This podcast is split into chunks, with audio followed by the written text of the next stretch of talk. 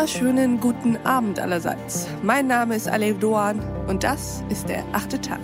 Schön, dass Sie dabei sind.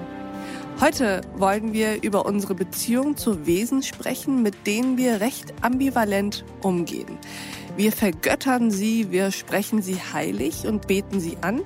Wir nennen sie unseren besten Freund, wir lassen sie in unser Bett. Gleichzeitig berauben wir sie ihrer Lebensräume. Wir quälen sie, wir sperren sie ein, wir töten und essen sie. Über Tiere und ihre politische Bedeutung sprechen wir heute mit Thilo Hagendorf. Ich freue mich sehr, dass er heute da ist. Herzlich willkommen im achten Tag, Herr Hagendorf. Hallo. Herr Hagendorf, würden Sie sich uns mal vorstellen? Ja, sehr gerne. Also ich bin Wissenschaftler und Sachbuchautor, wobei mein Forschungsschwerpunkt jetzt in dem beruflichen Kontext im Bereich KI-Ethik liegt. Im außerberuflichen Bereich befasse ich mich aber eben auch mit anderen Feldern der angewandten Ethik, insbesondere auch mit Tierethik, mhm. was ähm, den Hintergrund letztlich für mein Buch gebildet hat. Und Sie sind heute hier, um mit uns darauf zu blicken, was sich am Fleisch entscheidet. Was denn eigentlich?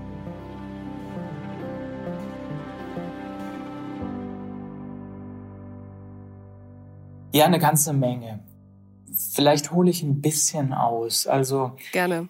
Ich erzähle es mal aus meiner Perspektive. Ich habe vor vielen Jahren eine Dokumentation gesehen, die nennt sich Earthlings oder Deutsch Erdlinge. Mhm. Und diese Dokumentation hat relativ ungeschönt gezeigt, wie mit Tieren in Tierfabriken, Schlachtfabriken umgegangen wird. Und was ich dort gesehen habe, hat ja, mir das Blut in den Adern gefrieren lassen. Also ich glaube, ich finde da gar nicht die richtigen Worte, um zu beschreiben, welche Grausamkeiten ja, ich da erblickt habe plötzlich. Ich wusste mhm. davon nichts. Und das waren aber alles Bilder aus dem Ausland. Und ich, mich hat interessiert, ist das in Deutschland genauso? Wir haben doch Tierschutzgesetze und anderes. Und ich habe begonnen, über Jahre hinweg investigative Recherchen zu machen. Das heißt, ich bin mit Unterstützern zusammen nachts in Betriebe gegangen. Wir haben dort versteckte Kameras aufgehangen, haben dort gefilmt. Ich habe mich in einigen wenigen Betrieben für kurze Zeit anstellen lassen und ich musste feststellen, ja, die Zustände sind genauso schlimm, auch in Deutschland, wie ich das in dieser Dokumentation gesehen habe. Also Schweine stehen mhm. in körperengen Metallkäfigen, Hühner, die kaum die Mast überleben, Rinder, die nicht aufstehen können und vor allen Dingen ein eine unglaubliche Gewalt von Menschen oder um nicht zu sagen ein Sadismus von Menschen gegen die Tiere. Gleichzeitig habe ich wissenschaftlich mich mit dem Thema befasst und Fachpublikationen ähm, aus dem Bereich gelesen und bin dann zu der Konklusion gekommen, ich muss ein Buch darüber schreiben. Und die Hauptbotschaft des Buches ist im Grunde genommen, dass ich sage, dass der Konsum tierischer Nahrungsmittel keine Privatsache ist, sondern das ist mhm. ein politischer Akt. Denn was entscheidet sich?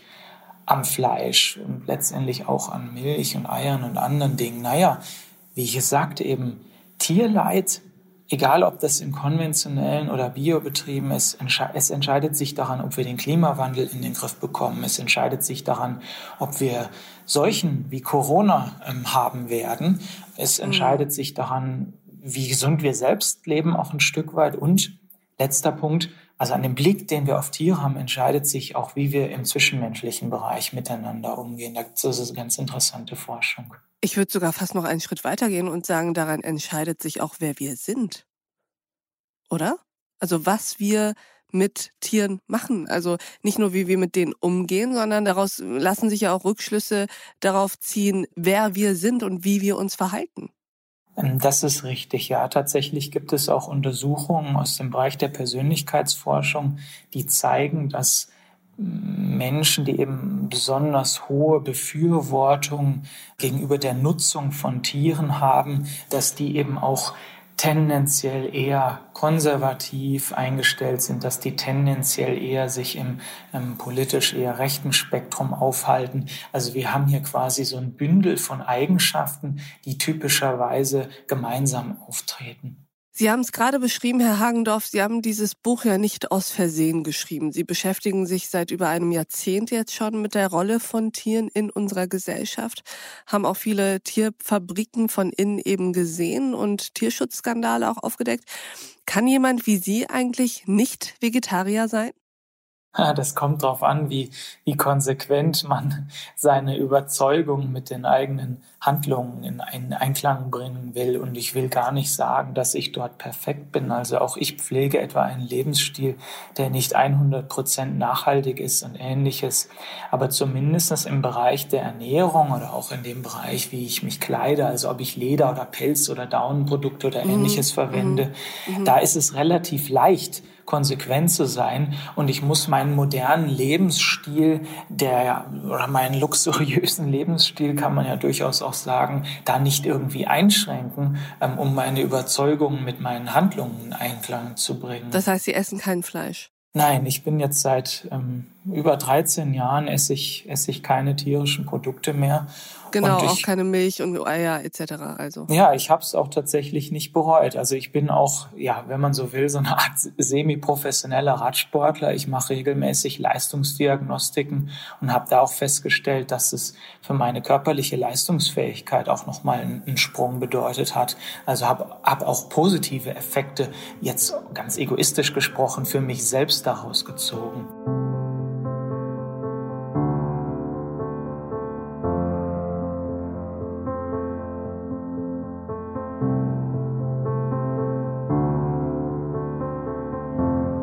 Kommen wir mal dazu, wie wir mit dem Tier umgehen und wie wir auf Tiere schauen.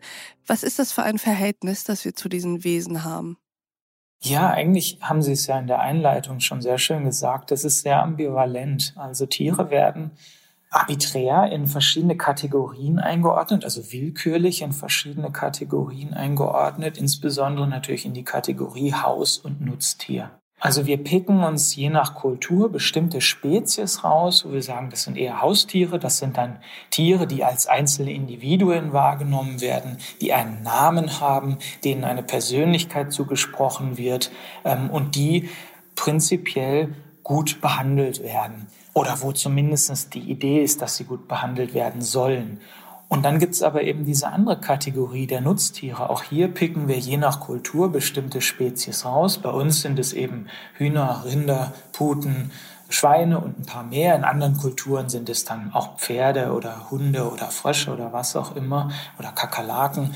Ähm, und diese Nutztiere werden eben nicht als Individuen wahrgenommen, sondern das ist irgendwie eine, eine amorphe Masse an Lebewesen, die haben dementsprechend auch keine Namen, sondern Nummern und es ist auch gar nicht der normative Standard, dass, dass man sagt, diese Tiere, denen soll es wohl ergehen, sondern im Gegenteil. Hier wird eigentlich alles gemacht, um maximal viel Profit aus den Tieren zu ziehen. Und das ist natürlich nicht im Sinne des Tierwohls.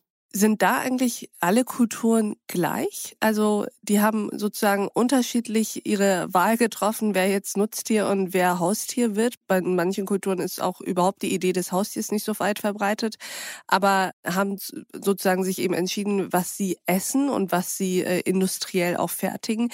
Aber der Umgang damit, ob es jetzt der Hund ist, den man isst, oder das Rind oder das Lamm oder das Huhn, ist der in allen Kulturen ähnlich? Ja, das würde ich schon sagen, denn bei Nutztieren ist es nun mal so, dass hier eine Art ja, Fremdgruppe oder englisch würde man mit dem wissenschaftlichen Fachbegriff Outgroups sagen, dass hier eine Fremdgruppe konstruiert wird, in die eben bestimmte Individuen dann verschoben werden. Und diese Fremdgruppen haben wir im zwischenmenschlichen Bereich, aber genauso betrifft es eben Tiere. Fremdgruppe bedeutet immer Abgrenzung zur Eigengruppe und die Mitglieder der Fremdgruppe werden dann auch ja psychologisch abgewertet oder auf eine Art und Weise unterlegen ähm, betrachtet. Das fand ich sehr interessant. Sie haben gesagt, es werden Fremdgruppen konstruiert. Das heißt, von Natur aus sind das keine Fremdgruppen? Nein, also ähm, zwischen, um in unserem Kulturkreis zu bleiben, zwischen einem Hund und einem Schwein besteht jetzt kein biologisch bedingter Unterschied, der es rechtfertigen würde, die einen zu verhätscheln und die anderen ähm, unter schrecklichsten Bedingungen zu halten, sondern im Gegenteil, diese Tiere sind eigentlich ziemlich gleich. Ja? Die haben ähm, beide natürlich Schmerzempfinden, aber haben auch komplexere Emotionen, ähm, und so weiter und so fort, haben, haben ein gewisses ähm, Verständnis auch von Kommunikation. Und deshalb muss man schon sagen, ja, das sind Produkte unserer Kultur. Die lassen sich nicht über oder unter Rückgriff auf biologische Sachverhalte rechtfertigen. Haben Sie eigentlich nachvollziehen können, wann, wie und weshalb diese Wahl getroffen wurde, was jetzt ein Nutztier ist, zum Beispiel in Deutschland und was ein Haustier? Also wieso isst man in Deutschland eigentlich keine Hunde, in China aber schon? Mhm. Das ist eine sehr komplexe Frage und ich muss gestehen, ich traue mich nicht ganz, sie zu beantworten. Letztendlich muss man da sehr weit in die Vergangenheit schauen und zwar auf den Beginn der Domestizierung von Tieren. Der ging ja los mit der neolithischen Revolution, also wo Menschen sesshaft geworden sind. Das ist ungefähr 12.000 Jahre her. Und da war es einfach eine Begebenheit, dass im Umkreis von menschlichen Siedlungen bestimmte Tiere sich aufgehalten haben und dann später auch dort gefangen gehalten wurden. Und Nutztiere waren eben insbesondere solche Tiere, die eben unter Bedingungen von Gefangenschaft überleben konnten, die jetzt nicht gefährlich waren für den Menschen. Also deshalb äh, haben, züchten wir keine Löwen oder Tiger oder ähnliches und ähm, die leicht mit Nahrungsmitteln zu versorgen waren und so weiter und so fort. Also es gibt quasi so, so ein paar Eigenschaften, die bedingt haben, dass eben bestimmte Tiere sehr stark diesem Domestizierungsprozess unterlagen. Und im Laufe der Zeit hat sich dann natürlich vielleicht auch schlicht durch Zufälle herauskristallisiert, dass manche Tiere eben eher als Haustiere gesehen werden und andere als Nutztiere.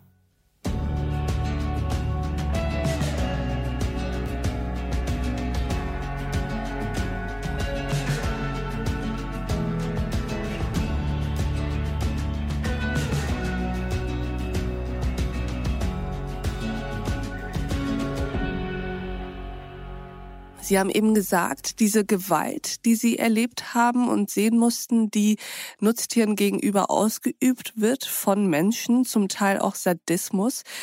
Und ich frage mich das auch oft, wenn man äh, Reportagen sieht etc. über diese großindustriellen Fleischproduktionen und Schlachtereien. Was macht das eigentlich mit Menschen, wenn die beruflich sozusagen so mit Tieren umgehen sollen und müssen? Ja, das ist eine sehr gute Frage. Zuerst einmal ist es wichtig zu betonen, dass in, in diesen tierindustriellen ähm, Strukturen nicht nur die Tiere Opfer sind, sondern letztlich auch die Menschen, mhm, die dort genau, ja. arbeiten. Denn häufig wird schlicht und ergreifend deren ökonomische Not ausgenutzt, damit sie eben diese Tätigkeiten des Tötens und anderes im Schlachthof machen. Und es ist sehr, sehr schwierig, wissenschaftlich fundierte Aussagen zu treffen darüber, was das mit der Psyche dieser Menschen macht. Denn die Unternehmen erlauben schlicht und ergreifend nicht, dass dort wirklich wissenschaftlich geforscht wird, weil man kann das Ergebnis ja antizipieren. Recht interessant ist es, wenn man sich Statistiken von landwirtschaftlichen Krankenkassen anschaut. Und da kann man tatsächlich feststellen, dass bei tierhaltenden Landwirten und auch bei Personen, die eben im, im Schlachtgewerbe arbeiten, ist eine überdurchschnittliche Häufung von Schlafstörungen, Angststörungen, posttraumatischen Belastungsstörungen, auch Suiziden gibt. Und das ist, denke ich, ein ganz klares Zeichen, dass diese Arbeit, die dort gemacht wird, ja, nichts ist, was, sagen wir mal so, ja, an einem vorbeigeht. Ja, die, die, die spurlos an einem vorbeigeht, genau, ja. Mhm. Ja, das denke ich nämlich auch sehr oft, wenn ich mir diese Szene angucke.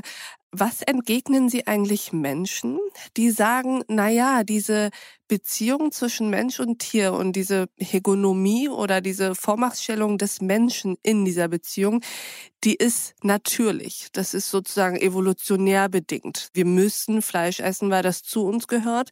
Und das haben unsere Vorfahren auch schon getan. Die haben auch das Mammut erledigen müssen, um sich äh, sozusagen ernähren zu können. Was machen Sie mit dieser Klammer auf, scheinbar Klammer zu, evolutionär biologischen Herangehensweise und dem Versuch, das zu legitimieren? Ja, das ist ein guter Punkt. Also vielleicht zuerst mal, ähm, es gibt eine ganz einschlägige Untersuchung, da hat man gefragt, einfach wie rechtfertigen Menschen Fleischkonsum. Man hat festgestellt, dass die Antworten sich in vier Ends, in vier Kategorien unterteilen lassen. The four Ends, nämlich nice, normal, necessary, natural. Also nice heißt so viel wie lecker, schmeckt. lecker. Mhm, mhm. Es schmeckt. Normal heißt, okay, machen alle, also mache ich es auch. Gewohnt, necessary, ja. notwendig, bedeutet, ich muss das machen aus gesundheitlichen Gründen oder ähnliches. Und dann gibt's eben das von Ihnen angesprochene Natural. Ja, es ist natürlich. Der Löwe macht es ja auch. Genau. Man macht es irgendwie traditionell. Und dann muss man zuerst einmal sagen, gut, ähm, was in traditionellen Kulturen gemacht wurde, das sind einfach ganz andere Lebensumstände. Da fand das Jagen und äh, Essen von Tieren unter nachhaltigen Bedingungen statt und es hat gewissermaßen auch eine Notwendigkeit dargestellt. Aber wir leben ja jetzt nun in der Moderne oder manche würden sagen in der Postmoderne und heute ist dieses ganze System, was sich um das Fleischessen gebildet hat, höchst unnachhaltig. Es erzeugt eigentlich nur Verlierer. Es geht mit wahnsinnigem Leiden bei Menschen, aber eben auch bei Tieren natürlich einher. Und es hat nichts mehr mit natürlich zu tun. Also Fließbandschlachtung, 1000 Kilometer lange Tiertransporte, künstliche Besamungen und so weiter und so fort. Das hat nichts Natürliches mehr. Im Gegenteil, das ist höchst wieder natürlich, was gemacht wird.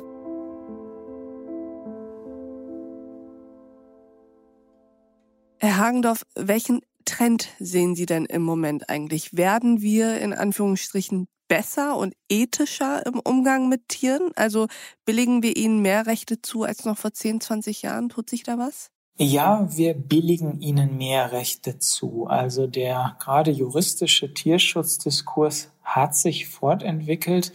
Das heißt aber nicht, dass es da noch wahnsinnig große Missstände auch gibt. Und viele Teile der Welt sind auch nach wie vor gänzlich ohne Tierschutzgesetze. Aber es gibt definitiv so etwas wie einen ethischen Fortschritt. Gleichzeitig, äh, das ist, das ist eine qualitative Veränderung. Gleichzeitig gibt es aber eben auch eine quantitative Veränderung und die ist leider nicht so positiv zu sehen. Es ist nach wie vor so, dass die Zahl der jährlich getöteten Tiere für Nahrungsmittelzwecke steigt. Und das sind zwei Momente, die so ein bisschen ja im Widerspruch zueinander stehen, die man aber natürlich auch so ähm, anerkennen muss. Mm. Die Frage ist, wie verbindet man die? Also, denn da würde ich Ihnen auch recht geben.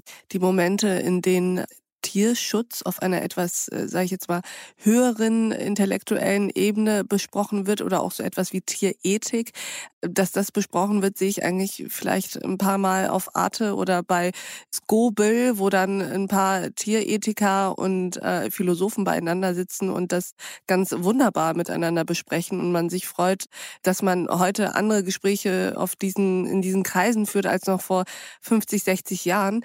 Aber die Frage ist, Gibt es da eine Überschneidung sozusagen mit dem Rest der Welt? Oder sind das nur Elfenbeinturm-Diskussionen, die beim normalen Menschen gar nicht ankommen, der immer noch gerne jeden Sonntag vor allem Fleisch grillen will und das sollte nicht so teuer sein? Ja, das ist ein guter Punkt. Also ich würde tatsächlich unterschreiben, dass das auch ein Stück weit Elfenbein-Diskussionen sind. Ich würde auch so weit gehen zu sagen, dass wir diese dass wir diese philosophischen und sehr abstrakten Diskurse gar nicht unbedingt brauchen, denn wir alle sind ja mit moralischen Intuitionen ausgestattet. Also wenn ich jetzt per Zufall jemanden oder zehn Menschen von der Straße aufpicke und ich würde mit denen in, in einen normalen Schlachthof fahren und würde sagen, schaut euch das mal einen Tag an und dann sagt mir, wie ihr das gefunden habt. Naja, alle würden sagen, oh, das, das war schrecklich. Und das würden die auch sagen, obwohl die niemals sich mit irgendwelchen philosophischen Diskursen befasst haben. Also ich finde es natürlich gut, dass das auch gemacht wird.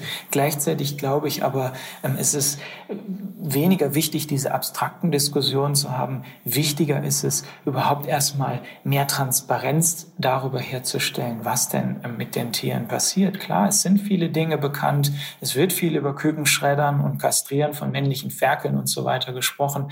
Gleichzeitig das ganze Ausmaß dessen, was passiert. Ich glaube, da herrscht noch große Unwissenheit. Mm. Wie schauen Sie eigentlich auf den Ausbruch des Coronavirus? Also wir kämpfen ja im Moment gegen die Covid-19-Pandemie, bekommen es, so fühlt es sich an, langsam aber sicher mehr in den Griff als noch vor ein paar Monaten. Und sehr wahrscheinlich wurde ja das Virus von einem Tier auf den Menschen übertragen. Diese Krankheiten, Zoonosen sind ja nicht selten und hängen ja wiederum damit zusammen, welchen Platz wir Tieren einräumen. Also auch ganz buchstäblich, welchen Platz wir ihnen einräumen. Wie blicken Sie gerade auf diese Diskussion?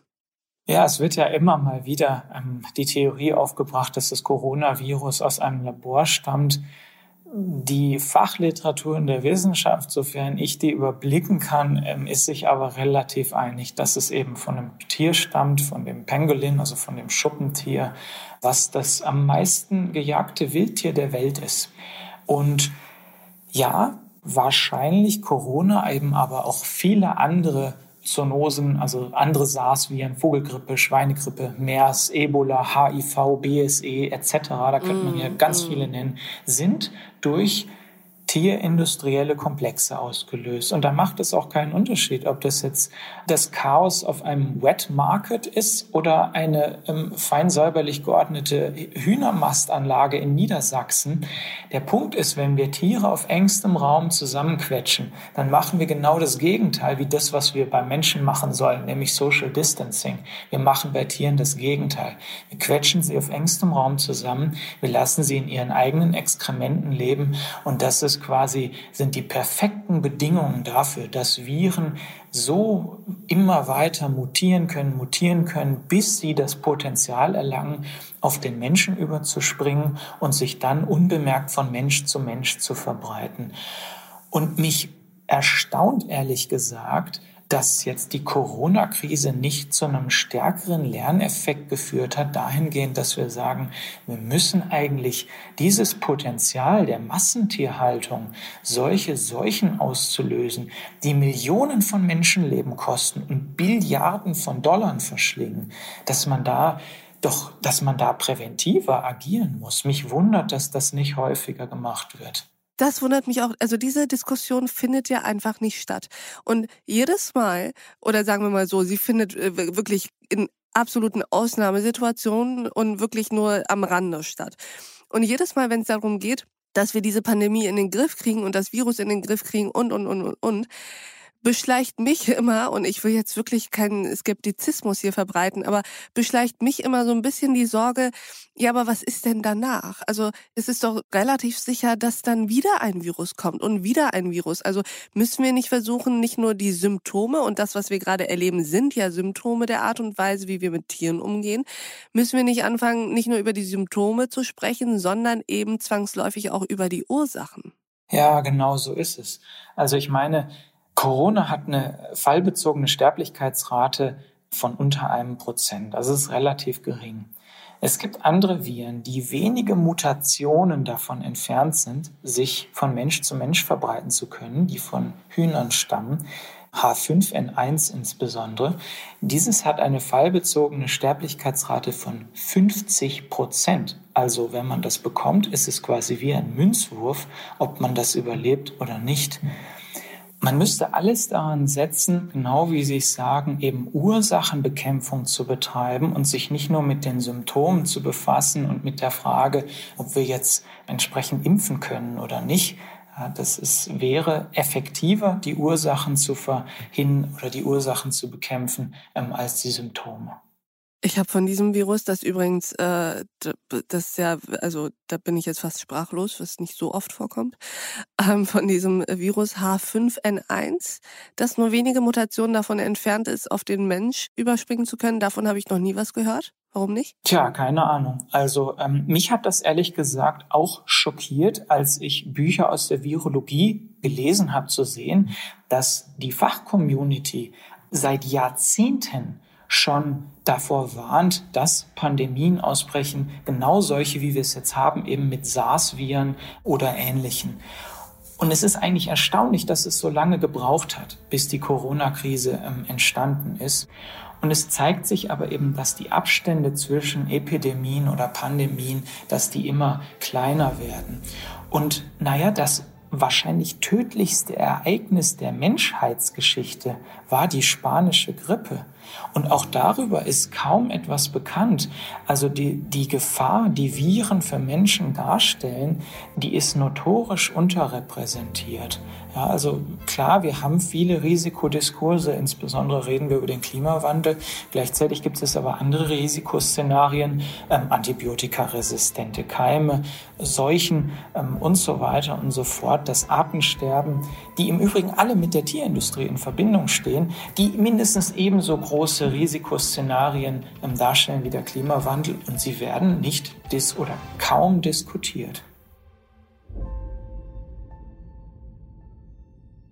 Zum Abschluss. Ihr Buch, Herr Hagendorf, endet mit dem Kapitel Frieden. Ist das aus Ihrer Sicht möglich? Kann es Frieden geben zwischen Tier und Mensch? Und nähern wir uns dem wenigstens ein bisschen? Ja, also ich möchte ähm, optimistisch bleiben. Mit dem Buch möchte ich zum Ausdruck bringen, dass im Grunde genommen jeder Einzelne, jede Einzelne von uns eine sehr große Macht hat und auch eine sehr große Verantwortung. Man muss sich vorstellen, in Deutschland ist jeder Mensch in seinem Leben ungefähr 1000 Tiere. Das heißt, wenn man sich jetzt dazu entscheidet, weniger Tiere zu essen oder eventuell auch gar keine Tierprodukte mehr zu konsumieren, bedeutet das, dass man Hunderten von Tieren ja indirekt das Leben rettet. Und das ist eine wahnsinnige Macht. Und ich glaube, dieser Macht und dieser Verantwortung sollten wir uns bewusst werden und in, uns hineinhören, ja, für was wir da eigentlich stehen wollen. Und ich habe das letzte Kapitel Frieden genannt, weil eben an diesem Verhältnis zum Tier sich nicht nur das Schicksal des Tieres entscheidet, sondern auch so wahnsinnig viele Dinge, die den zwischenmenschlichen Bereich betreffen und die Frage, ob wir die zivilisatorischen Standards, die wir haben, ob wir die auch noch in 50 oder 100 Jahren halten können, ob wir auch dann noch ein sicheres und friedliches Leben haben, so wie wir es jetzt genießen. Und wenn wir das wollen, dann müssen wir bestimmte Dinge verändern. Ich würde sagen, dem braucht man nichts mehr hinzuzufügen. Vielen Dank, Thilo Hagendorf, dass Sie bei uns im achten Tag waren. Ja, danke für das angenehme Gespräch. Und ich danke auch Ihnen, liebe Hörerinnen und Hörer, fürs Mithören und Mitdenken. Und ich würde mich freuen, wenn wir uns im nächsten achten Tag wieder begegnen. Bis dahin, auf sehr, sehr bald. Ihre Alev Doan.